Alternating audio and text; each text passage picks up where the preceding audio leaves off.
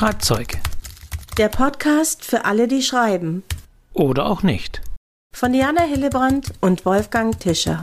Herzlich willkommen zu einer neuen Folge des Schreibzeug-Podcast. Und ich begrüße wie immer meine Co, meine Mitpodcasterin Diana Hillebrand in München. Hallo Diana. Hallo lieber Wolfgang und schon sind wir wieder zusammen. Und schon gibt es eine neue Folge. Immer sonntags, alle 14 Tage sprechen wir in diesem Podcast für alle, die schreiben oder auch nicht, zu Schreibbuch, Verlagsthemen, alles was damit so zu tun hat. Du, Diana, wie immer aus der Perspektive schwerpunktmäßig derjenigen, die wirklich Autorin ist und entsprechend auch Seminare gibt und ich eher aus der Warte des Beobachters, des Journalisten, Literaturkritikers, der seit vielen Jahren als Literaturvermittler an verschiedenen Stellen tätig ist, in Jury sitzt und auch natürlich Seminare macht, aber nicht ganz so konkret zum Schreiben, aber in all diesem Umfeld. Das wird heute auch noch ein bisschen am Rande Thema sein. Da kann ich von meinen Erfahrungen da sprechen. Ja, und ich freue mich immer, dass wir hier diese ganzen Schreibthemen so angehen. Ich weiß selber, als ich angefangen habe, Wolfgang, dass ich vieles einfach nicht wusste, dass ich erstmal diese ganze Branche, das Schreiben kennenlernen musste, bevor ich so richtig loslegen konnte. Und damals gab es noch keine Podcasts. Das ist nämlich tatsächlich schon fast 30 Jahre her. Und da hätte ich mir sowas wirklich gewünscht. Einfach was, was man sich anhören kann und wo darüber gesprochen wird. Bevor wir aber zum heutigen Thema kommen, machen wir immer so ein bisschen auch noch Rückmeldung und Aufräumen und was gibt es noch zu sagen. Und da hast du gleich gesagt, oh, du musst jetzt einen Fehler der letzten Folge, das war die Klappentextfolge, noch korrigieren. Hast du irgendwas nicht richtig oder, oder irrtümlich oder die versprochen oder? Ja, das kommt davon, wenn man immer so rumplappert, weißt du? Das ist ja so, dass man da so sich in Rage redet und aber glücklicherweise haben wir ja ganz tolle Zuhörer und Zuhörerinnen Hörerin und in diesem Fall war es die Juli, die sich bei mir gemeldet hat und sie hat absolut richtig gesagt, dass ein Klappentext im Präsens geschrieben wird. Ich habe versehentlich gesagt Singular, Quark. Ja, das ist ein, ja, okay. Präsens, Präsens habe ich auch gemeint. Ich glaube, ich habe es später auch nochmal richtig gesagt, aber für alle, die den Klappentext-Podcast hören, der muss im Präsens geschrieben werden und ich werde mich weiter bemühen, hier nicht so viel Quatsch zu reden. Sie hat dann gleich gesagt, nee, wir reden gar nicht so viel Quatsch, aber das passiert einfach. Wir haben ja kein Skript, das wir hier ablesen, sondern es ist ja wirklich ein ganz lebhaftes Gespräch und manchmal überholt man sich dann ein bisschen selbst. Wir unterhalten uns, korrigieren uns, fallen uns gegebenenfalls ins Wort, wenn der andere irgendeinen Unsinn erzählt oder der oder die andere anderer Meinung ist. Aber natürlich kommt vor, dass man da was verwechselt und wahrscheinlich, wenn ich so höre und du mir das erzählst, dann sage ich ja klar, Präsenz, auch wenn du ganz was anderes sagst, aber dann denke ich schon Präsenz mit und komme dann natürlich auch nicht dahinter, um zu sagen, äh, äh, Präsenz, ja, okay. Ja, das passiert beim Schreiben übrigens auch, ne? dass man das dann hundertmal durchliest und man liest immer das richtige Wort und irgendjemand kommt dann daher und sagt, hey, du hast einen totaler, totalen Schmarrn geschrieben und dann fällt es einem auf. Man hat es aber schon x-mal gelesen. Du, wir haben aber noch schöne Rückmeldungen und ganz besonders freue ich mich, dass Sie auch jetzt auf unserer Webseite www.schreibzeug-podcast.de ankommen. Hier der Kai hat uns geschrieben und hat eben gesagt, dass er ganz viel Spaß hat und sich sehr auf jede neue Folge Folge alle zwei Wochen freut. Wir freuen uns, dass du zuhörst, lieber Kai. Und er hat einen super Themenvorschlag gemacht, nämlich das Thema Metaphern. Da kann ich ganz viel dazu sagen. Und da machen wir auf jeden Fall mal eine Folge drüber, oder Wolfgang? Definitiv. Und der Aufruf gilt natürlich, den sage ich am Schluss jeder Folge dann immer nochmal, aber der gilt natürlich wie immer. Wir freuen uns über eure Kommentare und Rückmeldungen. Und wir freuen uns natürlich auch, wenn ihr die uns gerne öffentlich gebt, eben auf der Website, die es ja gibt. Das haben wir ja verkündet, schreibzeug-podcast.de. Da kann man auch zu den einzelnen Folgen Kommentare abgeben. Man kann uns aber auch persönlich schreiben, das auch. Also wir freuen uns über Rückmeldungen, Themenvorschläge, Ergänzungen, eigene Erfahrungen. Und da werden wir heute auch nochmal eine Aktion dazu machen. Ja, wir haben uns wieder eine kleine Überraschung für euch ausgedacht. Aber da müsst ihr schon noch ein bisschen aushalten hier und noch ein bisschen weiter zuhören. Wir verraten das nämlich nie gleich am Anfang. Aber was wir verraten können, ist das heutige Thema, Wolfgang. Wir knüpfen diesmal relativ konkret vielleicht an, an die letzte Folge, also die 17. Folge Klappentext. Da war es nämlich so, also mir ging es zumindest so, und ich glaube, ich habe das an einer Stelle auch gesagt, dass man schon gesagt hat, ja, der Klappentext, das ist so ein bisschen wie so ein Exposé, ein bisschen länger natürlich als ein Pitch und da wurde mir klar, wenn man selber jetzt mittlerweile schon so durchschaut, und es sind ja mehr als drei Folgen, wir haben noch gar nichts tatsächlich zu diesen Themen Pitch und Exposé gemacht. Zwar das referenziert auch schon in der letzten Folge und Klappentext und so, da kann man das auch abgrenzen und gucken, aber wir haben dazu noch nichts gemacht. Und deswegen wird es Zeit. Ja, es wird Zeit. Dieses Thema zu machen. Weil es ein ganz, ganz wichtiges Thema ist. Das ist ja das, äh, mit dem man dann letztendlich auch auf Verlage, Lektoren, Leser zugeht und Lust auf das Buch macht. Und es ist wahnsinnig schwer. Ich weiß das aus eigener Erfahrung, dass es nicht so einfach ist, sein Buch zusammenzufassen in einem Exposé oder in einem Pitch. Und da wollen wir heute mal so ein bisschen drüber reden. Es ist auch ein bisschen mal so mystifiziert oder so Unklarheit. Gerade was das Exposé angeht, mhm. da bekomme ich auch immer wieder mit, da sagt ein Autor dieses und der andere das und ah nee, mein Lektor meinte das und nee, nee, so muss es und das habe ich nicht, das hast du gar nicht drin. Oh nein, das ist schlecht, das sollte schon und also da gibt es auch so ein Ministerium, was ist ein gutes Exposé? Beim Pitch erlebe ich das weniger, beim Pitch erlebe ich viel mehr, wenn ich in Kontakt mit Autoren und Autoren bin, dass die das häufig gar nicht so drauf haben, den Pitch zu ihrem Roman, an dem sie gerade schreiben. Ja, das ist irrsinnig schwer. Also das ist ja wirklich so ein Appetizer. Wir können ja auch gleich mal hier in die Vollen gehen. Da ist ja auch dieses Mysterium des Elevator Pitchs. Ja, du steigst in einen Aufzug mit einem bekannten Verleger und sollst dem während dieser Aufzugfahrzeit dein Buch schmackhaft machen. Und das setzt einen natürlich wahnsinnig unter Druck. Und man kann ja in dieser kurzen Zeit, in in diesem Aufzug auch nicht viel erzählen. Vielleicht müsste man den einfach anhalten, den Aufzug, weißt du? ja, ja, da geht schon los, Idee. genau. Aber das geht eben nicht. Ich würde mal einfach auf Stopp drücken und sagen, wir bleiben jetzt mal kurz hier stehen. Genau. Aber das geht natürlich nicht, hast du recht. Genau, wir drücken jetzt mal auf Stopp und sagen, okay, wir machen mal Pitch. Wir fangen mal mit dem Pitch an. Exposé mhm. ist ausführlich, machen wir im zweiten Teil. Fangen ja. wir mal mit dem Pitch an. Du hast schon mhm. gesagt, Elevator Pitch ist mhm. ja auch dieses Schlagwort, war vor einiger Zeit auch so, auch bei Startups mach mal einen Elevator Pitch von deinem Unternehmen. Mhm. Also es geht tatsächlich darum, relativ kurz, wie du hast gesagt, so, du hast die Chance, du hast die Chance deines Lebens im Fahrstuhl und kannst es jetzt relativ kurz erzählen. So, Sie schreiben auch, was schreiben Sie denn so? Und dann? Ja, das ist die Horrorfrage. das ist die Horrorfrage, weil, also wichtig ist vielleicht als erstes, sich da wirklich mal vorher Gedanken drüber zu machen, weil wenn du dann anfängst, ja, Moment, da muss ich erstmal länger und weit ausholen und so ganz fertig bin ich ja noch gar nicht, dann ist ja schon vorbei, ne? dass du dir mal konkret überlegst in zwei, drei Sätzen, was dein Buch ausmacht, ja. Und das ist ja nichts anderes als auch so ein bisschen so ein Werbetext, ja. Da kann man sich ja vorher schon mal ein paar Gedanken drüber machen. Das würde schon helfen. Mein Pitch ist ja sozusagen der, der Wurf also wir alle kennen Baseball, nein, keiner kennt Baseball und die Regeln von Baseball, aber wir wissen aus diesen Filmen, der Pitcher, der sogenannte Pitcher ist ja der, der da in der Mitte steht und diesen Ball wirft. Mhm. So in Richtung desjenigen von der Gegenmannschaft, der dann den, Ball irgendwie schlagen und weit wegschlagen muss. Mhm. Aber der Pitcher, der muss eben einen präzisen, guten Wurf machen. Auf den kommt es an, ist wie im Sport ein Wurf, ein Schlag, ein Schuss der muss im Idealfall sitzen und perfekt sein. Und das dauert nicht lang und das muss manchmal sogar zwar gut vorbereitet sein, wie beim Sport, aber letztendlich muss es dann in gewisser Weise zur richtigen Zeit abgerufen werden können und dann sitzen. Und deswegen habe ich so ein bisschen diese Anleitung, dieser Pitch, dieser Begriff. Und ich glaube, so ähnlich ist auch hier.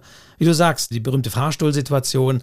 Man hat nur ganz kurz Zeit und sollte jemanden neugierig machen mhm. auf den eigenen Text, an dem man schreibt. Mhm. Also wie lange soll das sein? Ja, zwei, drei Sätze maximal, ne? Zwei, drei Sätze maximal. Also ich mache das manchmal zum Spaß. Also ich mache manchmal als Schreibübung, jetzt wirst du mich für verrückt halten, Wolfgang, schreibe ich so kleine Pitches auf, ja, von Geschichten, die es gar nicht gibt. Ich weiß auch nicht, ob ich sie jemals schreibe, aber ich finde, das ist so eine super Übung, um reinzukommen. Ich habe auch heute einen kleinen Pitch geschrieben, extra hier für unsere Sendung und der ist sicher noch nicht perfekt, ja. Über einen Pitch kann man lange und intensiv nachdenken. Ich habe den jetzt mal so hingeworfen und ich würde ihn dir jetzt auch mal um die Ohren werfen und bin durchaus auf offen für Kritik, was du jetzt sagst. Diese Geschichte gibt es nicht. Okay, also wenn ich hier so verlege und sage, äh, guten Tag, Sie, also Hillebrand, Hillebrand, schreiben Sie, was, was, was schreiben Sie denn für Romane? Was, oder? Ja, ich habe ein, äh, ja, ganz was Besonderes natürlich. Ich sage es einfach mal in wenigen Sätzen, Herr Verleger. Als Peter seinen ersten Rentenbescheid bekommt, weiß er, dass sein Leben sich drastisch verändert. Mit 67 zieht er in das Baumhaus seiner Kindheit. Er nickt. Der Verleger nickt. Also ich gebe mal Der Verleger weiter, was ist ich sprachlos sehe. und sieht sich selbst im Baumhaus. Ist, ist er jetzt geschockt oder sagt er so ein Mist? Ja, du, ich habe das so hingeworfen, ne? Aber da steckt hoffentlich schon ein bisschen was drin, was man draus machen könnte. Jetzt sag mal was dazu. Du bist schließlich der Verleger. Ja, also was gut ist und was ich da bei vielen nicht, ist in der Tat, es ist schon mal der Name des Protagonisten drin. Peter, Das ja. finde ich sehr wichtig, dass man da dem Ganzen sozusagen ein Gesicht gibt, Mhm. wenn man so will. Kommen wir vielleicht gleich nochmal drauf, aber das erlebe ich nicht immer, aber das ist wichtig. Mhm. Wir sind sofort dann natürlich bei diesem Peter drin. Mhm.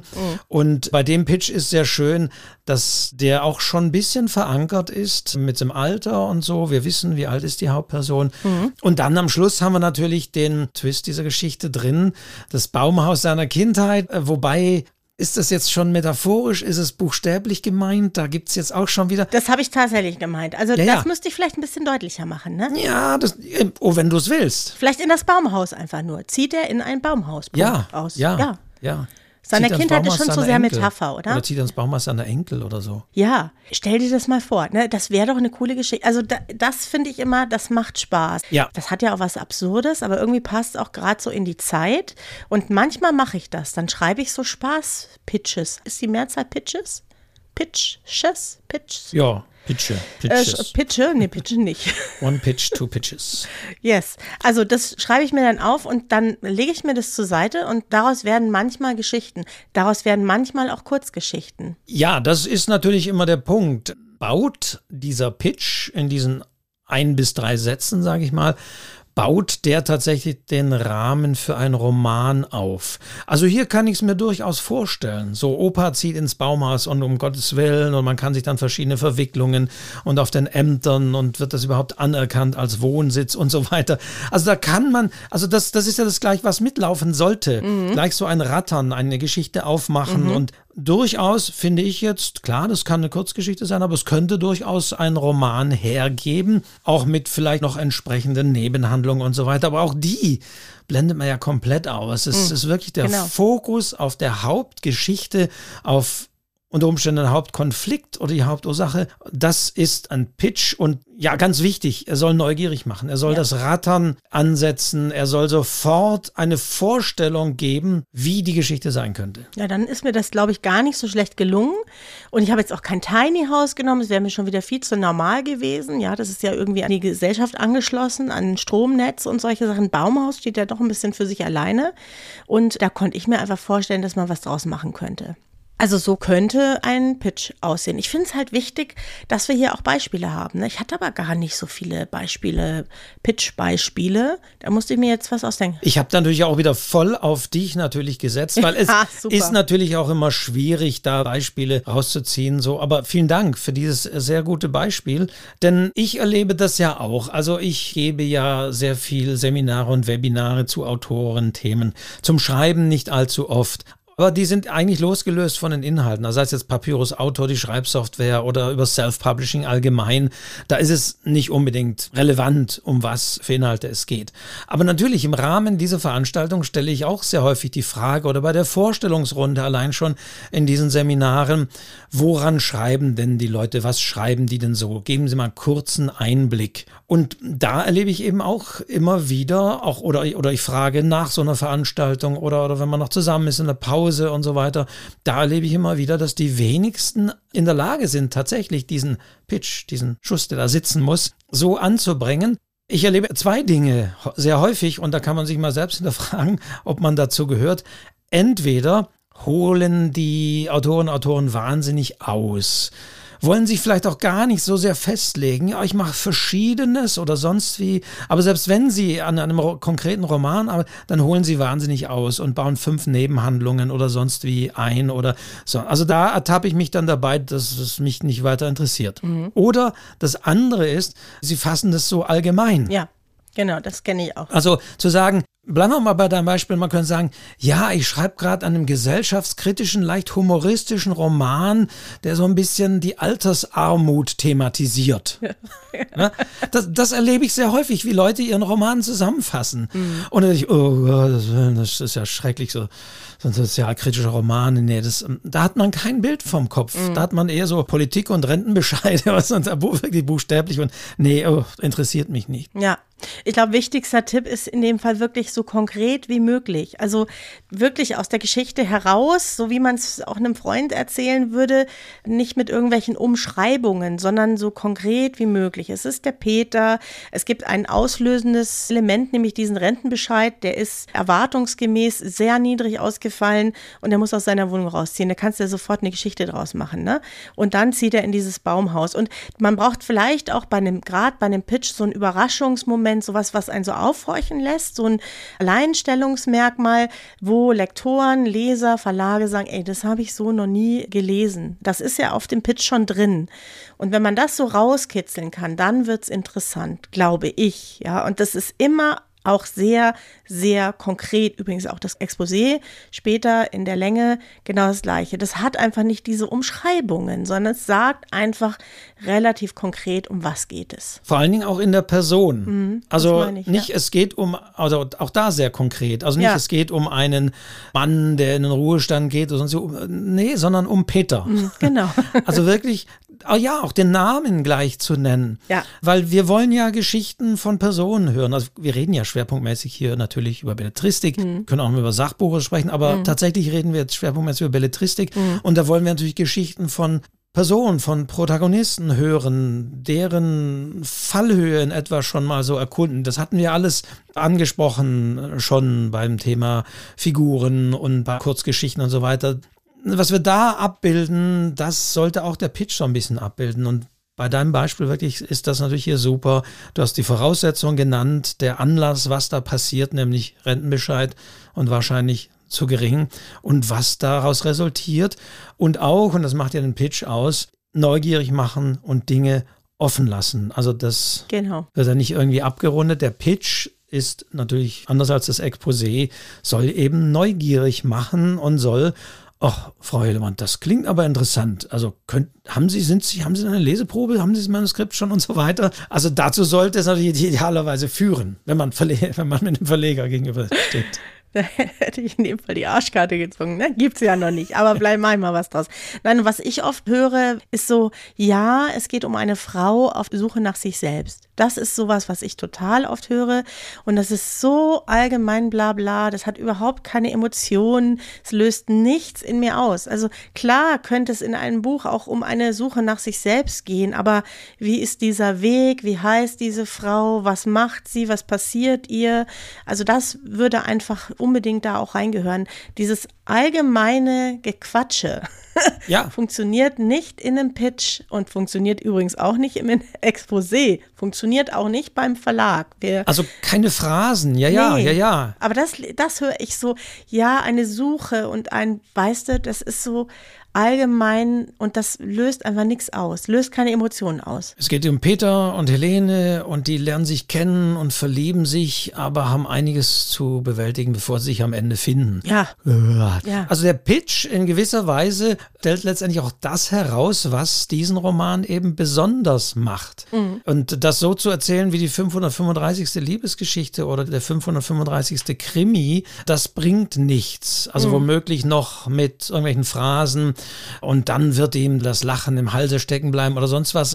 Bitte nicht. Also es geht um die Besonderheit und das Individuelle eures Romans, aber das in ein bis drei Sätzen. Mhm. Genau. Und, und die, die jetzt sagen, oh nee, das, boah, mein, oh mein, das sind 600 Seiten, das kriege ich nie zusammen in ein bis drei Sätzen. Doch.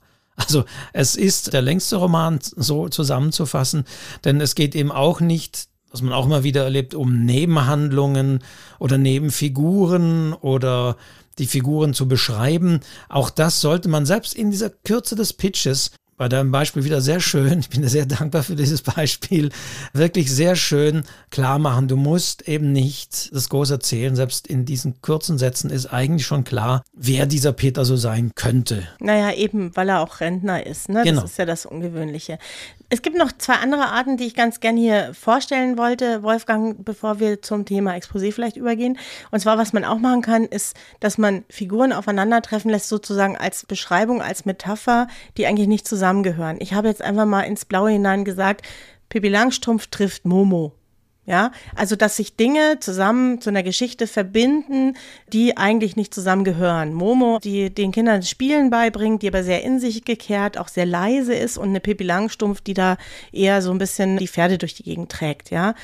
Auch sowas kann man als Pitch oder zumindest als Anfang eines Pitches nehmen. Sollte aber aufpassen, dass man da die richtigen Vergleiche nimmt, ja, dass man nicht genau. zu hoch greift oder missverständlich, dass jemand glaubt, es geht tatsächlich um Pippi Langstrumpf und Momo, sondern nein, es geht um Charaktere, die genau. ähnlich sind. Ja. Das heißt, man nutzt allgemein bekannte Dinge. Das ist auch wichtig. Sie sollten natürlich so weit allgemein bekannt sein, ja. dass die Leute das wissen. Also wenn man irgendwie so einen Charakter aus irgendeinem Fantasy-Roman, den nur Insider kennen und ganz wenige nimmt, da muss, wer kenne ich gar nicht. Also, aber so jemand wie Pippi Langstrumpf, Momo, glaube ich, kennen wir alle. Mhm. Aber eben auch nicht dann irgendwie zu hoch ansetzen.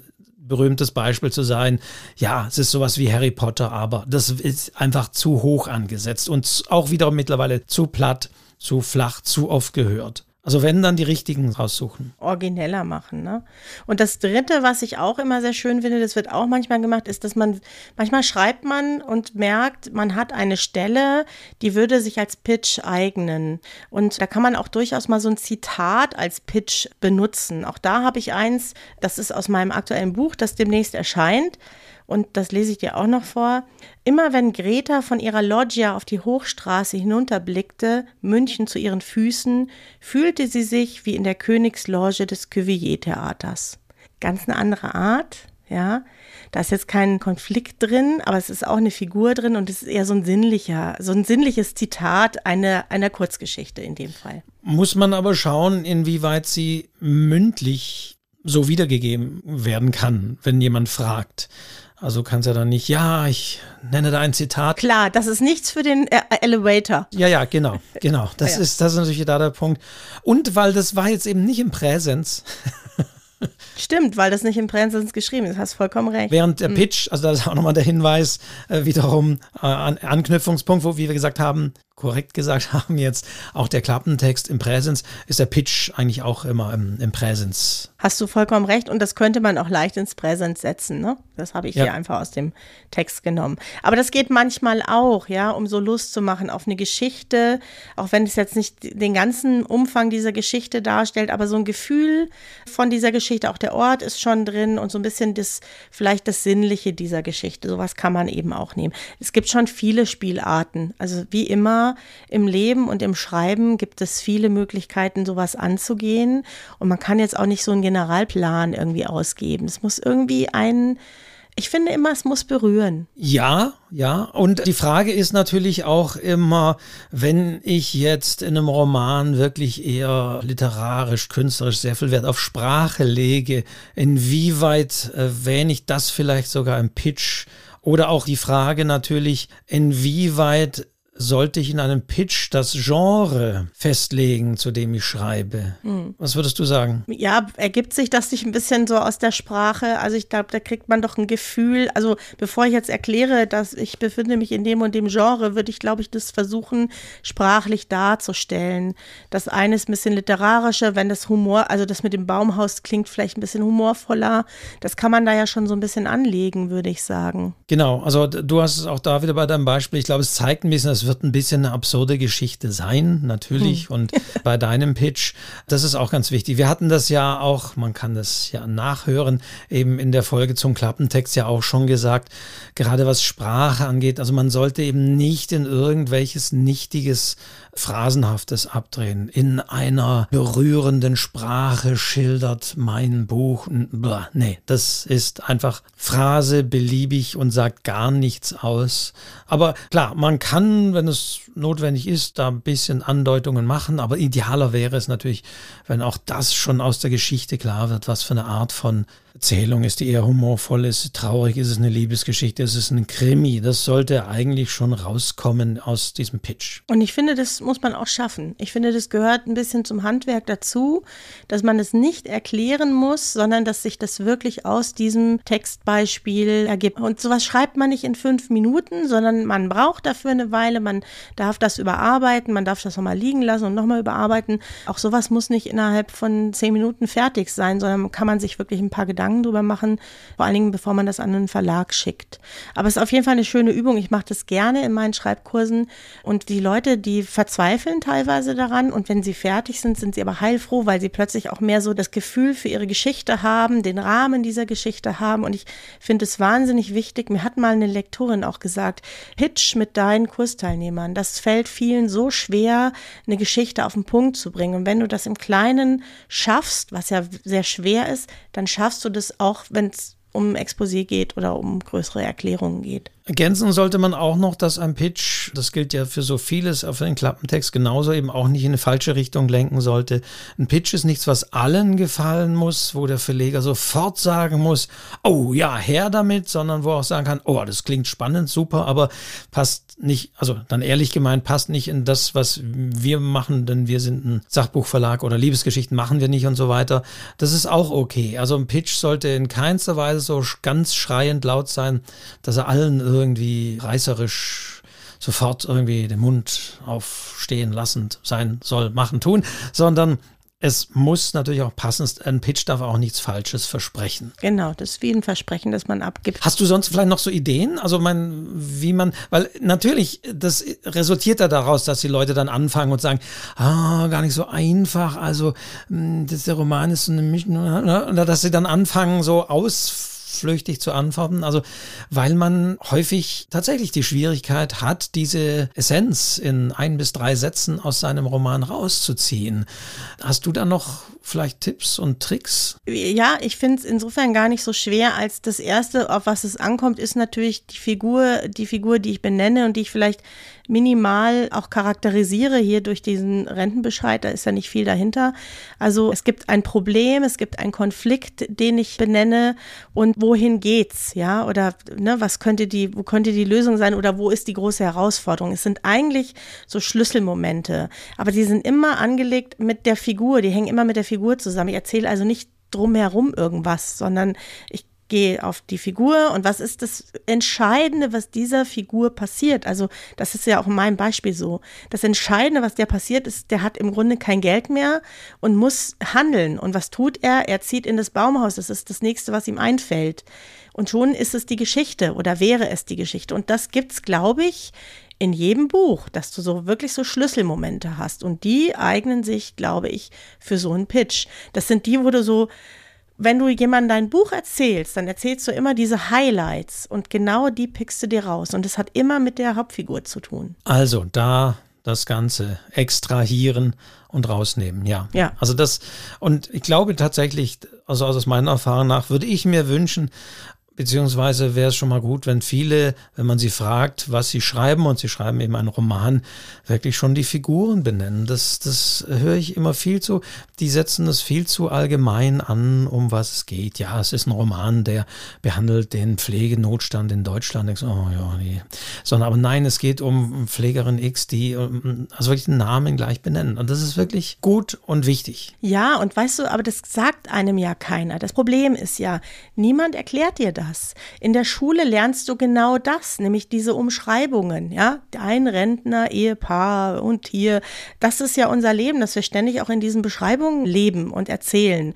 Und plötzlich soll es konkret sein, aber niemand kommt und sagt einem das mal so konkret. In dem Moment, wo man das dann auch mal so preisgibt oder so Beispiele findet in meinen Schreibkursen, kriegen die meisten das auch hin, ja, und entwickeln auch einen Blick darauf, was ist zu allgemein. Dieses ganze Allgemeine muss einfach raus. Und wenn man dafür ein Gefühl entwickelt hat, dann ist es gar nicht mehr so schlimm, weil jeder hat ja eine Hauptfigur in seiner Geschichte. Ja, es ist ja irgendwas passiert auch immer, sonst hast du ja nichts zu erzählen.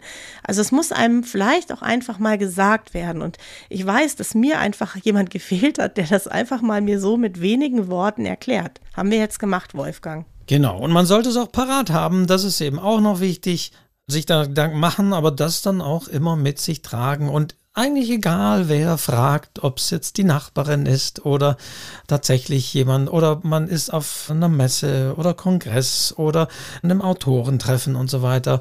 Es kann immer von Vorteil sein, wenn man das einfach parat hat, wenn man das erzählen kann und wenn man das einfach abrufbereit hat und nicht nur irgendwo mal aufgeschrieben hat für sich, sondern auch wirklich im Kopf hat, dass man es, wenn die Frage kommt, was schreibst du denn gerade oder an was schreibst du, dass man das erzählen kann? Ja, es sei denn, man will es nicht erzählen. Ne? Manchmal muss man die Sachen auch für sich behalten, weil es vielleicht eine super coole Idee ist. Also den richtigen Leuten erzählen, würde ich jetzt sagen. Ich würde jetzt meine tollen Pitches auch nicht auf Facebook oder Instagram stellen und sagen, schaut mal hier alle her, was ich mir tolles einfallen habe lassen. Also den Peter jetzt schon. Nee, also bloß nicht in einem Podcast erzählen oder so. ja, das ist ja, weißt du, den habe ich mir jetzt hier für die Sendung ausgedacht. Aber ich würde jetzt meine geheimen Ideen auch nicht jedem erzählen und auch nicht überall, sondern den richtigen Leuten. Ja klar, es ist ja so, das muss man ja auch mal festhalten. Ideen sind eben nicht urheberrechtlich geschützt. Das heißt, so ist es. tatsächlich ist es so, wenn jemand sagt, wow, toll, was Indiana da gerade erzählt hat, da schreibe ich jetzt einen Roman. Ja, also die Idee, die ja der Pitch auch ähm, abbildet, sozusagen, ja, das Einzigartige der Geschichte, der Unique Selling Point, wie die Marketingleute sagen, das ist das Verkaufsargument, das, was mein Produkt so besonders macht. Ja, das ist nicht unbedingt geschützt. Und geschützt ist eher dann die Ausführung der Geschichte selbst. Habe ich jetzt rausposaunt. Das muss man sich klar machen. Verschenke ich euch, hier macht was draus. Also das Schöne ist ja, selbst wenn man so eine Idee erzählt, das, was letztendlich rauskommt, ist ja doch bei jedem anders. Es ist ja nun mal so. Man kann uns ja nicht wirklich was klauen, aber ich würde jetzt schon mir immer überlegen, wo erzähle ich was, ja? Also nicht jedem alles erzählen, sondern so ein bisschen, also wenn du natürlich den Diogenes Verleger im Aufzug triffst und sagt, ich bräuchte gerade ein neues Buch, erzähl mir mal schnell, du willst schon sagen. Okay. Wir kommen gleich nochmal auf Pitch sehr ja, speziell zurück und wir ja, stellen ja, euch gleich noch eine Aufgabe, mhm. aber das machen wir, Am Schluss. nachdem wir über das Exposé geschrieben haben. Ja. Aber Pitch haben wir soweit? Haben wir durchgepitcht. So. Ne? Dann kommen wir jetzt zu der ja, Langfassung, kann man nicht so richtig sagen, aber zum Exposé.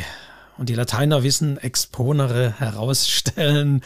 Also Pitch kurz, knapp, neugierig machen. Was ist das Exposé? Ja, das ist im Grunde eine Zusammenfassung. Ich finde immer drei bis fünf Seiten gut. Bin gespannt, was du dazu sagst. Die Verlage haben da auch so ihre eigenen Vorstellungen, aber das ist immer so mein Maßstab für ein Exposé.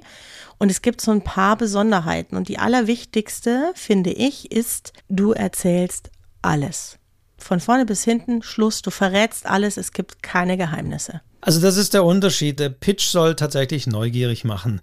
Und ein Exposé, kann man glaube ich so sagen, richtet sich in erster Linie an Leute, die wirklich den Roman, ich sag's mal so, auf Veröffentlichung oder Preiswürdigkeit, kann ja auch sein, hin beurteilen müssen auf Tragfähigkeit, auf Finanzierbarkeit, auf Zielgruppen hin, Verkaufsfähigkeit, also sprich an Lektorinnen und Lektoren, Literaturagentinnen und Agenten, äh, Verlegerinnen und Verleger, Juries von Preisen. Also das ist sicherlich so das Hauptpublikum für ein Exposé. Das heißt, man erzählt, wie du gerade gesagt hast, worum es wirklich geht, um eine Vorstellung zu haben über den Gesamtbogen des Romans, über den Protagonisten, über die Geschichte, über die Wendepunkte, über die wichtigsten Nebenhandlungen, all das und deswegen eben nicht ein bis drei Sätze, sondern ja, ich würde es auch so sehen, dass es so um ja, drei bis zehn Seiten, je nachdem. Wobei zehn ist schon sehr viel. Also ich würde auch eher vielleicht drei bis fünf Seiten sagen. Ja, das ist halt das Erste, was die lesen, manchmal auch das Einzige, was sie lesen. Und da muss halt der Funke überspringen. Ne? Das ist eben das, was du letztendlich verkaufst. Wenn man dann später mal ein bisschen etablierter ist, dann läuft es ja wirklich so ab, dass du ein Exposé machst. Da ist die ganze Geschichte drin. Dann gibst du vielleicht noch eine Textprobe ab von 30 bis 50 Seiten und dann kriegst du einen Vertrag vom Verlag oder eben auch nicht. Also du schreibst dann nicht mehr die Bücher alle fertig, so wie am Anfang und dann entscheiden die sich, sondern das entscheidet sich wirklich aufgrund des Exposés und der Textprobe. Das heißt, du musst als Autorin, als Autor wirklich wissen, was für ein Buch wirst du da schreiben. Das ist gar nicht so einfach. Aber halt, halt, halt, ich würde da noch kurz einhaken, dann aber Hake. doch, weil du redest jetzt wirklich schon eigentlich von den Autorinnen und Autoren, die einen Verlag haben und die vielleicht jetzt dritte und vierte Buch die Idee genau. als mhm. Exposé. Also das müssen wir gleich nochmal deutlich sagen, mhm. nicht, dass das jetzt untergeht. Ich glaube, Schreibanfänger, wenn die sagen, oh, mache ich mal ein Exposé und schicke das mal an den Verlag und wenn die sagen, ja, das klingt nach einer super Geschichte, dann fängt man an zu schreiben. Das ist illusorisch. Also als Anfänger sollte man natürlich das Manuskript eigentlich schon fertig haben. Genau, das war, wie ich sagte, wenn man etabliert ist. Ne? Später, wenn man schon sich behauptet hat, dann läuft das eben so. Also wollte ich nochmal deutlich mit Fahne hier deine Stelle kenntlich machen. Ja, hast du schon recht, hast du schon recht. Also das wäre ja auch schlimm. Ne? Stell dir mal vor, du schickst das Exposé hin, 50 Seiten, dann sagen die wunderbar, wir wollen den Rest und dann sagst du ja, habe ich noch nicht fertig. Ja, die wissen ja gar nicht, ob du das hinkriegst, weil so ein Buch fertig zu schreiben ist ja schon eine große Herausforderung für viele. Und das sage ich jetzt aus meiner Warte. Also ich bin jetzt zwar kein Verleger, aber auch bei entsprechenden Wettbewerben, wenn es um Romane geht oder Romanideen, da werden ja auch dann Exposés angefordert oder sind dann zu schreiben, verbunden mit einer Leseprobe. Und ich höre das auch von Lektoren und Lektoren. Das möchte ich eigentlich auch nochmal sagen. Das Ausschlaggebende ist, finde ich, natürlich schon der Text. Ich schaue nicht zunächst in ein Exposé, sondern ich schaue immer in einen Text, weil es ist wirklich so, ein gutes Exposé rettet keinen schlechten Text. Es ist immer der Text, wenn ich sofort da hängen bleibe und sage, wow, die kann schreiben oder der kann schreiben. Das ist ein super Anfang. So, jetzt gucke ich mir mal ins Exposé wohin das läuft und wie die Geschichte wirklich ist und wohin es geht und wie das thematisch angesiedelt ist. Und das höre ich auch von anderen Lektoren und Lektoren. Zunächst mal der Text. Und wenn man da, wie wir ja schon in der ersten Folge Anfänge geschrieben haben, wenn, und das ist ja immer Textprobe der Anfang, wenn man da hängen bleibt als Lektor, wenn man da sieht, oh, der kann schreiben, oh, spannendes Setting, fängt gut an, super, sofort rein in die Geschichte, klasse, dann greift man eher zum Exposé. Also es ist nicht so, dass man sagt, die Verlage, oh, jetzt hier das Anschreiben, okay, sehr geehrte Damen und Herren, so, und jetzt kommt das Exposé, aha, da geht es um das, aha, das ist eine Figur, mhm. so, ja, dann wollen wir mal schauen. Also so schaut kein Profi irgendwie die Unterlagen an, sondern wenn man da reinguckt, in der Regel dann immer, so mal gucken, wie ist der Text, ach, kann der eh nicht schreiben, weg. Dann brauche ich das Exposé gar nicht zu lesen, weil das kann noch so gut sein. Das bringt nichts. Aber dennoch sollte das Exposé natürlich das jetzt zusammenfassen und das entsprechend auf den Punkt bringen. Oder siehst du das auch so? Vielleicht an Anmerkung, Diana, oder hörst du das auch von Leuten aus den Verlagen? Ich kenne es tatsächlich auch andersrum und zwar aus dem einfachen Grund, weil das Exposé ja auch so ein bisschen das Genre beinhaltet. Da gucken die dann manchmal schon, passt das überhaupt in unseren Verlag? An wen richtet sich das? Das steht ja auch oft im Exposé mit drin. Und das ist vielleicht so der erste kurze Blick, ne? Was ist für eine Geschichte? Und du hast vollkommen recht, entscheidend ist natürlich der Text, aber dann wissen die schon, wo könnte es hinpassen. Verlage kriegen ja ganz viele Dinge, die gar nicht ins Verlagsprogramm passen. Ja. Und das sieht man tatsächlich ganz schnell im Exposé und dann kann man es fast schon ausschließen, ja. Dann passt es vielleicht einfach gar nicht thematisch zu dem Verlag. Also das ist insofern richtig, ja. Es ist, glaube ich, eine Kombination, ne? Aber beides ist entscheidend. Letztendlich entscheidet natürlich der Text, klar. Aber das Exposé ist halt im Grunde das Versprechen, das du abgibst. Hier ist das Buch, das ich euch verkaufe. So schreibe ich und das ist die Geschichte. So endet sie, so fängt sie an und so verläuft sie. Und tatsächlich sollte Insofern gebe ich dir recht, da guckt man vielleicht einen ersten Blick drauf, was ist das Genre. Mhm. Das Exposé sollte so ziemlich am Anfang tatsächlich das Genre umreißen, um was es sich hier handelt und sollte idealerweise eben auch eine Einstufung vornehmen derart, wie ist es vielleicht vergleichbar oder wer ist die Zielgruppe, die man selbst so anvisiert. Das ist so immer das Erste, was im Exposé in der Tat drinstehen sollte, damit man mit einem Blick schon mal sieht, passt das überhaupt in unser Verlagsprogramm? Also ist das überhaupt ein Liebesroman? Weil wenn es ein Krimi ist, wir machen in unserem Verlag nur Liebesromane, dann kommt das nicht in Frage. Dann liest sich zwar der Anfang super toll und dann gucke ich ins Exposé und stelle fest, ach so, es ist ein Krimi, passt dann gar nicht. Ja, also es sollte in der Tat das Genre umreißen, was wiederum bedeutet, aber auch aus Sicht des Exposé-Lesenden, dass es kenntlich machen sollte, dass man sich als Autorin, als Autor eben dazu Gedanken gemacht hat und das weiß und das einstufen kann. Denn das ist sehr wichtig, glaube ich, hatten wir auch schon mal darüber gesprochen, aber eben später bis hin die Buchhändlerin will das natürlich ins richtige Regal stellen und auch der Online-Shop will es in der richtigen Kategorie einsortiert haben und man sollte zeigen, und das ist das Erste, was das Exposé auch macht, welches Genre ist es? Wohin geht das? Wer ist die Zielgruppe? Oder mit was ist es vergleichbar? So wie vorhin gesagt im Pitch mit Pipi Langstrumpf und Momo. Da gilt hier natürlich Ähnliches bitte nicht zu hoch ansetzen im Vergleich, sondern sich entsprechend adäquates suchen und bitte aber auch nicht zu tief und zu speziell irgendwie Vergleiche ziehen zu Romanen oder Texten, die keiner kennt, die sehr speziell sind. Aber das ist das Erste, was da eigentlich sein sollte und was schon mal signalisiert war. Wie gesagt, dieses Exposé richtet sich an Profis, die es beurteilen sollen. Das schon mal signalisiert, ich weiß, in welchem Genre ich schreibe. Ich weiß, wo es hingehört. Ich habe da, so sollte es zumindest rauskommen, zwischen den Zeilen natürlich nicht explizit so stehen, aber ich habe mir Gedanken gemacht. Ich habe selber andere Bücher in diesem Genre gelesen. Ich weiß, wer meine ja, Konkurrenten in dem Sinne nicht. Die Leute lesen ja mehr als ein Buch, aber so die, was ist mit was ist vergleichbar? Wer sind die Mitbewerber? Für welche Leute ist es? Für die Leserinnen von XY? Das ist auf jeden Fall schon mal am Anfang eine wichtige Einstufung. Ja, und hier würde sich natürlich auch entlarven, wenn du dein Genre nicht durchhältst.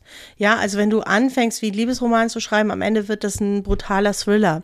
Es wird ja immer zugeordnet, so ist das nun mal. Ne? Es kommt in ein Regal, es wird einer Richtung zugeordnet. Häufig gibt es noch so Unterkategorien. Und es gibt dafür, das wissen wir alle, auch wenn wir bestimmte Bücher lesen, ich nenne es jetzt mal geheime Regeln. Ja, und das erwartet der Leser das erwartet natürlich auch ein Verlag, dass diese Regeln eines Liebesromans sozusagen eingehalten werden in diesem großen Umfang, in dem man das natürlich sehen kann. Und dass sich nicht ein Genre innerhalb eines Buches verändert oder Dinge zusammengemischt werden und du merkst, der packt jetzt alles da rein ne, und das überfordert vielleicht letztendlich auch das Buch. Und dann merkst du schon, naja, wie will denn der das schreiben, selbst wenn der Anfang vielleicht gut ist, ja. Es kann ein heilloses Durcheinander sein. Auch das würde man eben diesem Exposé relativ schnell anmerken, weil das wäre ja entsprechend auch geschrieben. Und ich weiß, dass zwar dann immer einige sagen, oh, diese Schubladen, dieses Schubladendenken ist so schrecklich und mein Roman ist dann doch irgendwie ganz was Besonderes. Ja, dann ist es schön, wenn es was Besonderes ist. Aber letztendlich wir alle, auch als Buchkäuferinnen und Käufer, schauen nun mal gleich in die entsprechenden Regale. Wenn ich Krimis mag, dann schaue ich eben gleich mal ins Krimi-Regal und wenn ich eher Romane abseits Genres, dann schaue ich da, wo, wie auch immer mit Literatur übertitelt ist oder Fantasy. Aber ich gucke natürlich schon und da muss es dann auch eindeutig dazugehören. Und das sollte auf jeden Fall durchscheinen, weil es auch zeigt, dass man letztendlich für Leserinnen und Leser schreibt und sich Gedanken gemacht hat und den Markt kennt und selber seinem eigenen Buch auch Chancen hier zumisst und, und sieht für dieses Buch, dass es die auch hat und wo es dann auch hingehört. Ja, und wenn mich jemand fragt, also die Frage kommt natürlich wahnsinnig oft, ja, wie schreibt man ein gutes Exposé? Die meisten denken, wenn sie ein Exposé schreiben, viel zu kleinteilig. Die gehen viel zu sehr ins Detail. Die nehmen Nebenhandlungen, Nebenfiguren auf, die natürlich für die Geschichte wichtig sind, aber nicht fürs Exposé. Und ich finde immer den Rat gut zu sagen, man sitzt mit seiner Freundin, seinem Freund im Café und man erzählt in groben Zügen diese Geschichte. Du wirst also immer irgendwie mit der Hauptfigur anfangen, sagen, wo das Ganze angesiedelt ist, was Grundlegendes passiert und würdest sagen, und am Ende kriegen sie sich, am Ende kriegen sie sich nicht, am Ende stirbt einer, was auch immer. Also es ist wirklich die Grundgeschichte, die emotionale Grundgeschichte in groben Zügen und nicht mit tausend Nebenschauplätzen und Nebenfiguren. Und ich finde, das kann man gut üben, indem man einfach jemandem das grob erzählt, so wie wir das natürlich auch ständig machen, ohne drüber nachzudenken, weißt du? Also wir sind da schon bei der letzten Folge Klappentext eben näher am Klappentext, auch in der also vielleicht sogar noch ein bisschen ausführlicher, aber ein Klappentext haben wir ist ja nur auf der, auf der einen Klappe idealerweise, auf der U2, wie wir gelernt haben. Aber, und wenn nicht, bitte die Folge nochmal nachhören zum Thema Klappentext. Aber ein Exposé ist noch ein bisschen, bisschen ausführlicher und eben ein Klappentext ist bei allem natürlich noch werblich und das ist ein Exposé nicht unbedingt, was aber nicht heißt, dass es eben langweilen sollte, weil mhm. wenn der Lektor sich langweilt und sagt, boah, das ist ja nichts Besonderes, habe ich tausendmal gelesen, ich sehe nicht, was ist das Besondere an der Geschichte, weil das Haupt, neben dieser Einleitung und Kategorisierung, ist natürlich das Haupt des Exposés, die Geschichte zu umreißen und auch da wieder, wie beim Pitch, möglichst klar in der Benennung der Protagonisten, in der Benennung der Situation, in der Benennung, was löst jetzt das Agieren des Protagonisten aus. Also all das, was wir auch schon in Folgen zum Thema Planung und so weiter, wo ist der Konflikt, das sollte klar sein das sollte wirklich, wo sind die Wendepunkte in der Geschichte? Wie viel gibt es? Wo ist der Antagonist, der böse Gegenspieler? Was hat der für Motivationen? All das sollte deutlich sehr plastisch werden. Sollte, wie du sagst, auch nichts verborgen werden in dem Sinne. Wobei da gibt es auch wieder Leute, sagen, ja, ich habe gehört, ein Krimi, die Auflösung muss man nicht unbedingt sagen, wer der Mörder ist. Andere sagen, nee, selbst das sollte man reinnehmen. Ja, hm, aber man sollte jetzt nicht denken, man muss einen Werbetext für, fürs Lektorat schreiben. Ja. Das, also, dass das Lektorat neugierig wird. Es sollte neugierig werden, aber nicht, indem man Dinge weglässt oder so, so Cliffhanger setzt. Ja, genau. So wie man es vom Klappentext erkennt, wird Peter in seinem Baumhaus überleben. Klappentext, ja da würde man im Exposé wirklich beschreiben, dass er überlebt und wie er überlebt und was er eben alles anstellt, um zu überleben, ja. Denn das ist ja letztendlich die Geschichte und das Spannende an der Geschichte. Also ich werde immer wieder gefragt, ja, soll ich denn alles schon verraten? Im Exposé, ja, das ist ja gerade, die Auflösung kann ja gerade super spannend, interessant sein. Natürlich interessiert sich ein Verlag und eine Agentur dafür, wie diese Geschichte sich auflöst, weil das ist ja manchmal der große Clou. Ja, das ist ja gerade das, was ein Buch manchmal sehr, sehr interessant macht. Also insofern gibt es da im Grunde keine Geheimnisse und man hält sich einfach an die Hauptgeschichte, an die Haupt Attraktionen dieser Geschichte, wenn man so will. Und man sollte auch nicht unbedingt das chronologisch, also wenn man tausend Rückblenden und sonst wie hat, in der die Geschichte erzählt wird, dann muss das im Exposé nicht so abgebildet sein. Also ein Exposé sollte idealerweise doch das Ganze chronologischer darstellen, kann ja dann erwähnen, ja, das wird in Rückblenden erzählt und so weiter, immer wieder unterbrochen durch mhm. die Rahmenhandlung. Das kann man erläutern, aber man sollte es nicht so entsprechend kompliziert machen, wie es vielleicht dann wirklich im Text ist. Und man schreibt es auch im Präsens. Richtig, wieder auch da. Präsens. Wir sind wieder beim das ist Präsens. auch ganz wichtig, mhm. dass wirklich klar wird, das ist die Handlung, das sind die Konfliktsituationen und dass es eben vielleicht eben nicht im Präsens erzählt wird oder dass es vielleicht in zwei Rückblenden gemacht wird und so weiter und so weiter. Das ist dann nochmal eine andere Sache. Das muss nicht so abgebildet werden im Exposé. Mhm. Wie kommt man dahin? Das eine ist eben dieser Trick, ich erzähle es meiner Freundin sozusagen und schreibe es dann auf. Oder man nimmt es vielleicht sogar selber auf. Man nimmt sich selber auf, während man sich seine Buchidee erzählt. Kann man ja auch mal probieren. Und das andere, was ich auch ganz gut finde, ist, man hat ja in der Regel, also wenn schon nicht Überschriften, dann vielleicht so Arbeitsüberschriften, Arbeitstitel, an denen man sich so an den Kapiteln, man hat ja vielleicht einen Plan gemacht, einen Plot gemacht und das kann auch ganz gut als Grundlage dienen, um daraus mal ein Exposé zu machen. Und man kann, also was ich auch schön finde, man fängt klein an, vielleicht mit so einem Pitch. Das sind jetzt drei Zeilen. Aus diesen drei Zeilen mache ich eine halbe Seite. Aus dieser halben Seite mache ich eine Seite. Also man kann es so von klein aufbauen und dann so die Geschichte sich entwickeln lassen. Und das ist manchmal einfacher, als einfach loszuschreiben. Also wenn ich jetzt dieses Beispiel mit meinem Peter nehme, dann könnte ich das jetzt mit dem Rentenbescheid, dann kann ich das ein bisschen ausbauen und ein bisschen erzählen und dann kann ich das einfach ausweiten, bis ich eben bei diesen drei bis fünf Seiten wäre. Die Frage ist immer, und das sehe ich auch immer bei manchen Exposés, wie ist es mit den Figuren? Mhm. Müssen die genau aufgelistet sein? Müssen die handelnden Figuren eventuell in ihrer Charakterisierung nochmal irgendwo extra beschrieben sein. Das machen viele im Exposé, dass sie es wirklich schreiben. Die Figuren sind Peter, männlich, so und so viele Jahre alt, hat gearbeitet als und, und so weiter. Muss das, sollte das so sein? Also ich mache das nicht. Ich glaube, ich würde es nur machen, wenn ich jetzt irgendwie über mehrere Generationen schreibe oder Fantasy und die Figurenkonstellation sehr kompliziert ist. Dann würde ich es aber auch auf dem Beiblatt machen. Dann würde ich sagen, gut, hier wären meine Figuren, zumindest die wichtigsten. Das könnt ihr euch jetzt anschauen oder auch nicht. Bei meinen Exposés habe ich das noch nie gebraucht, habe es auch nicht gemacht. Da kommen die wichtigsten vor und die anderen sind schon für die Geschichte wichtig, aber nicht fürs Exposé, finde ich. Ich habe die Frage bewusst so gestellt und auf diese Antwort auch gehofft, weil so sehe ich das auch. Mich interessieren da nicht Figurenbeschreibungen und Behauptungen, wie die Figuren sind, sondern eigentlich auch wie für einen guten Text gilt hier eigentlich auch beim Exposé Show Don't Tell. Ja. Im Idealfall, so wie beim Pitch, selbst beim Pitch ja auch Show Don't Tell. Man sollte eigentlich die Figuren mitbekommen, die wichtigsten Figuren mitbekommen, indem man einfach die erweiterte Zusammenfassung der Geschichte liest und nicht indem die nochmal ganz genau aufgelistet sind. Es sei denn, wie du sagst, es ist wirklich sehr wichtig, das zu machen, aber das kann wiederum verwirren. Aber es soll natürlich auch im Text nicht verwirren. Man sollte nicht in den ersten vier Sätzen gleich die zehn Hauptpersonen nennen, die da reinkommen.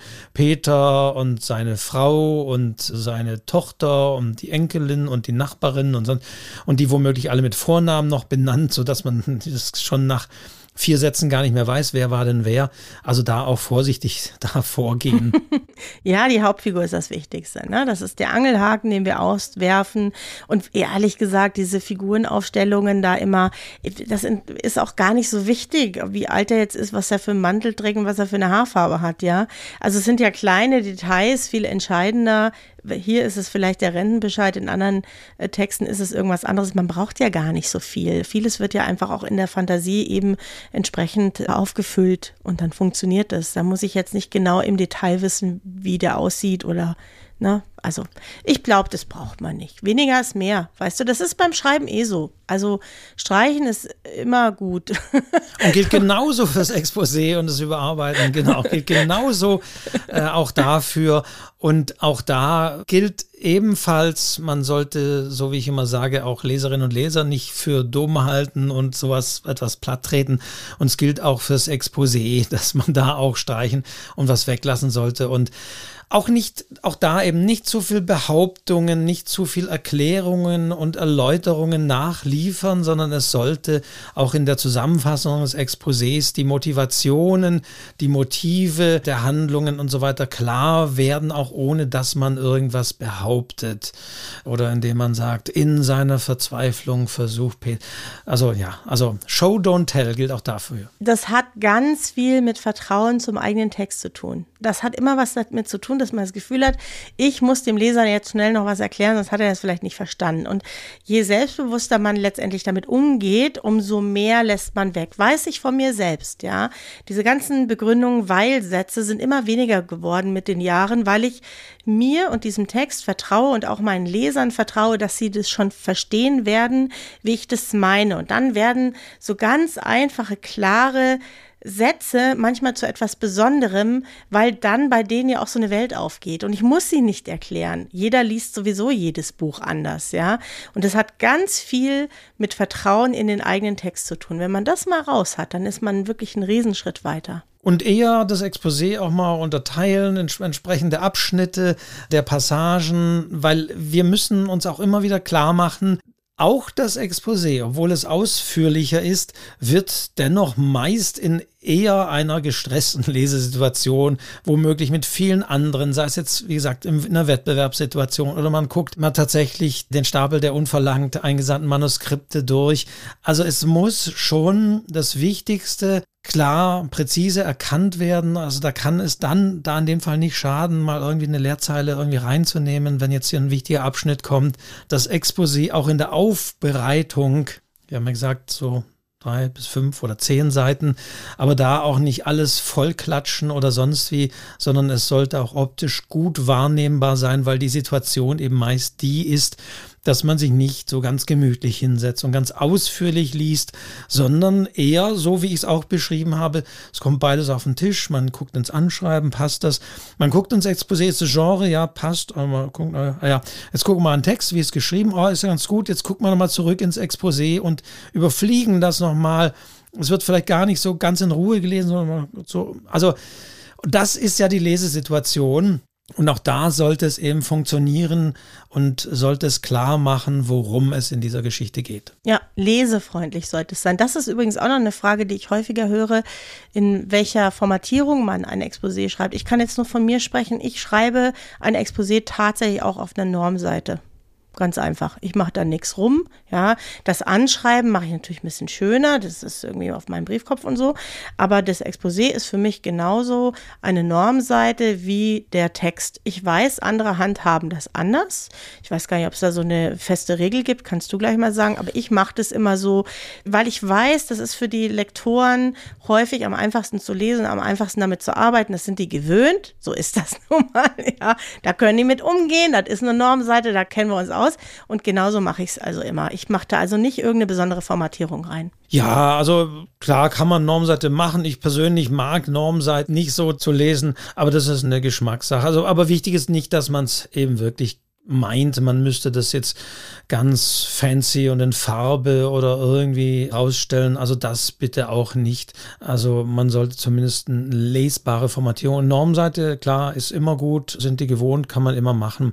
Aber bitte nicht denken, das muss jetzt auch noch auf grünem Papier sein oder gelbem oder bitte so einen Schnickschnack vermeiden, weil man meint, man fällt auch da auf oder indem man jetzt wahnsinnig tolle geschwungene Überschriften wählt. Also bitte nicht gute Lesbarkeit und gut zu erfassen, worum geht es und was sind die wichtigsten Aspekte. Das ist wichtig. Jetzt sagt ja Wolfgang Normseite mag er nicht. Dabei hat er so eine schöne Normseitenvorlage auf seiner Literaturcafé-Seite. Also auf die komme ich ja immer wieder zurück. Ich nicht nur alleine, das weiß ich, auch andere. Das ist ja so die gängige Formatierung, die man so hat. Ne? Also sag mir nichts gegen die Normseite, Wolfgang. Nein, nein, nein, nein. du, aber jetzt kommen wir doch mal zu unserem, ne? Wir haben ja noch ein Geheimnis, also ja. wir haben noch eine Überraschung. Genau, aber sind wir, sind, also im Exposé haben wir dann, haben wir so, mein, du hast nur gefragt, genau, was, was ich häufig merke, ist tatsächlich auch da wieder, wenn man es mal wieder so grob, mal so grob einteilen will, dann gibt es wirklich Exposés, diejenigen, die sich gar keine Gedanken gemacht haben und man sieht sofort, die haben irgendwas reingeschrieben und wissen gar nicht, was eigentlich Exposé, ja, Exposé fasst gut zusammen, was es ist und man merkt all das, was wir zu sagen, entweder wird es zu werblich gemacht oder zu gähnend langweilig gemacht und gar nicht auf diesen Punkt gebracht. Oder das andere, das erlebe ich auch immer wieder, man sieht mehr oder weniger ganz genau, welchen Schreibratgeber die Leute gelesen haben und wie ein Exposé auszusehen hat. Da wird das fein und haarklein und die handelnden Figuren und die Handlung und Handlungsorte und ist vergleichbar mit und welche Romane sind ähnlich und also da sieht man die großen Unterschiede. Das ist das, was ich häufig, wenn ich mal Exposés sichten muss, feststelle, diese beiden Pole. Wahrscheinlich muss man schon auch sowas Eigenes entwickeln. Ne? Also sowas hat ja auch irgendwie eine Seele und es gibt gar nicht so ganz feste Regeln wie so oft. Schon so eine Richtung, wie es halt sein sollte, aber man kann schon auch so eine eigene Persönlichkeit mit da reinbringen, je nachdem, was es eben auch für ein Buch ist. Ja, man soll es ja auch nicht verrückt machen lassen, nee. dann, wenn irgendwie in einem Forum, dass man sagt, ich habe das und das gelesen, ja. so sollte das Exposé sein und jemand anders sagt, oh nee, nee, geht gar nicht so. Äh, ja. Nee, es gibt keine hundertprozentigen Regeln. Nee, es muss halt irgendwie ansprechen ansprechen und der Funke muss überspringen. Und das sind wahrscheinlich ganz kleine Momente, die letztendlich da ausschlaggebend sind. Ja. Schafft ihr schon da draußen. Wolfgang, jetzt will ich endlich meine Überraschung sagen. Ja, jetzt haben wir nämlich. Weil wir, ja, wir wollen doch noch unsere Überraschung sagen. Stunde gesprochen, hier. genau. Jetzt kommen wir nochmal zum Pitch, oder? Ja. Jetzt kommen wir am Schluss nochmal, wie es so sein sollte. Wird nochmal hier die, ah, das Ganze aufgerollt und wir enden da, wo wir gestartet sind. Ja, also wir wollen ja immer gerne, dass ihr hier mitmacht und wir wissen inzwischen, dass ihr gerne mitmacht. Du ist ja, wir, wir Menschen sind alle gleich, ne? Wenn es was Schönes zu gewinnen gibt. Und deswegen haben wir uns wieder was ausgedacht. Thema Pitch. Ich habe es euch ja eigentlich vorgemacht. Ich habe einen Pitch, ne? Ich habe einen Pitch hier geliefert. Vielleicht setze ich den auch noch in die Show Notes, so ein bisschen als Anschauungsmaterial. Und wir würden uns von euch einen Pitch wünschen. Wolfgang? Einen. Pitch. Einen.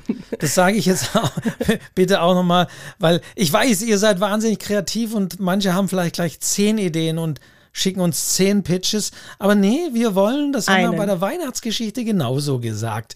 Wir wollen, wenn ihr zehn schreibt, schickt uns den besten von diesen zehn. Genau. Also einen Pitch. Einen Pitch. Das kann ein Pitch sein, den ihr euch so wie ich gerade spontan ausgedacht habt. Es kann ein Pitch sein, der zu eurem Buch passt. Es kann ein Pitch sein, der zu einem Buch passt, das es bereits gibt. Ja, wir sind da total offen. Also muss ja gar nicht von euch sein. Es kann also auch ein Roman sein. Ja. Oder vielleicht einfach sagt, oh, das Ihr pitcht. So. Ja. Ja. Don Quixote. Also ein bis drei Sätze maximal. Ja, wir haben ja ein Beispiel. Und dafür gibt es zu gewinnen ein Set heute schon geschrieben, erschienen im Ostrin Verlag, hat insgesamt übrigens fast 900 Seiten, wusstest du das? 900 Seiten, 122 Schreibübungen. Ich war wirklich sehr fleißig damals. Das Set ist inzwischen vergriffen, das wird auch nicht mehr nachgedruckt. Wir machen was anderes. Und ich habe aber noch welche. Und ich würde euch ein Set für den besten Pitch hier als Gewinner ausloten, sozusagen mit persönlicher Widmung. Und ihr müsst uns das einfach schicken. Das könnt ihr über die Webseite machen, das könnt ihr über die Kontaktadresse machen. Da findet ihr schon eine Möglichkeit. Die Jury sind wie immer wir. Ja. ganz, ganz subjektiv. Wir werden einfach mal so ein paar rausziehen, mal gucken.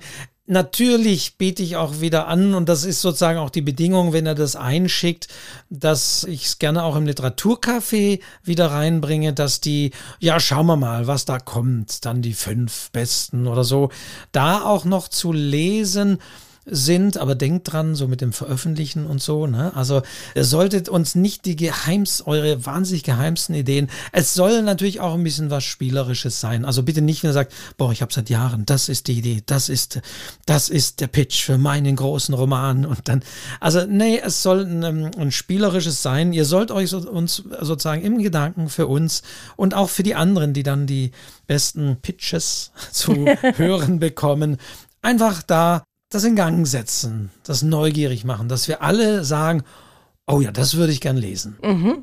Und das könnt ihr auf die Webseite stellen. Das könnt ihr auch an post.schreibzeug-podcast.de schicken. Wir sammeln das dann. Einsendeschluss, auch noch wichtig, ist der 13.03.2022, 24 Uhr. Genau, da gibt es nämlich, das ist ein Sonntag, unsere nächste Folge, in der werden wir dann nochmal darauf hinweisen. Da habt ihr nochmal die letzte Chance an diesem 13. da entsprechend was euch noch zu überlegen. Und wie gesagt, ihr müsst ja nicht, es geht kurz ein bis drei Sätze, ne? kurz. Machbar. Genau. Kurz. Genau. Und auch keine Lindwurmsätze. Ne? Also ein bis drei kurze Nein, Sätze. Denkt an den Aufzug. Genau, ne? denkt nicht an unsere Weihnachtsaktion, wo wir auch fünf Sätze wollten und wo manche, und da waren wir begeistert davon, wo manche wirklich so, dass so, boah, das waren fünf Sätze, unglaublich, das klang wie 20, wahnsinnig mhm. unglaublich gemacht. Also es geht nicht darum, das sagen wir auch nochmal, hört euch die Folge nochmal, die Weihnachtsfolge, auch wenn Weihnachten jetzt schon ein bisschen vergangen ist, hört nochmal an, was wir da gesagt haben. Also versucht jetzt nicht zu sagen, ja, die haben drei Sätze gesagt, also mache ich irgendwie 15 Nebensätze und zwei Einschübe und Bindestriche und nee, nee, nee Ihr habt es jetzt ja in der Folge gelernt, kurz, knapp, präzise. Eher kurz Einsatz und knackig. Drei. Ja, genau. genau. Und ich setze mein Beispiel noch in die Show Notes, dann habt ihr so ein bisschen Anschauungsmaterial. Aber ich bin mir sicher, euch fällt was ein und wer weiß, vielleicht ist das ja auch Grundlage für ganz viele tolle neue Geschichten und neue Bücher. Ja, Wolfgang. So haben wir es wieder, sein. Oder? Und dann haben wir es wieder und am, am 27. März, das, da werden wir dann die, die besten auflösen. Verkünden. Genau so Vorlesen. Ja. Auflösen. Ja. So, ihr habt was zu tun, ihr Lieben. Wir lassen euch mit einer schönen Schreibaufgabe zurück und freuen uns schon auf die nächste Folge und verraten wie immer nicht, um was es geht. Wolfgang, gell? Wir sind gespannt, ja. Wir verraten nicht, weil wir es teilweise auch noch nicht wissen, aber wir werden uns schon was überlegen und es wird sie geben. Alle 14 Tage, immer Sonntag, 0 Uhr, gibt es eine Folge des Schreibzeug-Podcasts. Also da könnt ihr euch drauf verlassen. Überall dort, wo es Podcasts gibt, die meisten hören natürlich via Spotify oder sonst wie, aber natürlich auch in all den anderen Portalen und natürlich jetzt unter schreibzeug-podcast.de, der Website zu diesem Podcast für alle, die schreiben oder auch nicht. Und also das da und ich sage es immer wieder, weil es ist wichtig, wir freuen uns über Rückmeldungen. Wir freuen uns aber auch, wenn ihr uns bei Spotify jetzt ein Herzchen äh, oder eine Wertung, nicht Stern, oder ein Sternchen, äh, also eine Wertung vergebt. Freuen uns über gute Wertung. Aber ja, gebt auch da Kommentare ab. Es ist einfach toll zu sehen und zu erleben, dass ihr das hört und dass ihr eigene Ideen habt und Vorschläge und all das her damit. Ja, wir freuen uns drauf und sagen für heute Ciao, bis zum nächsten Mal. Ciao.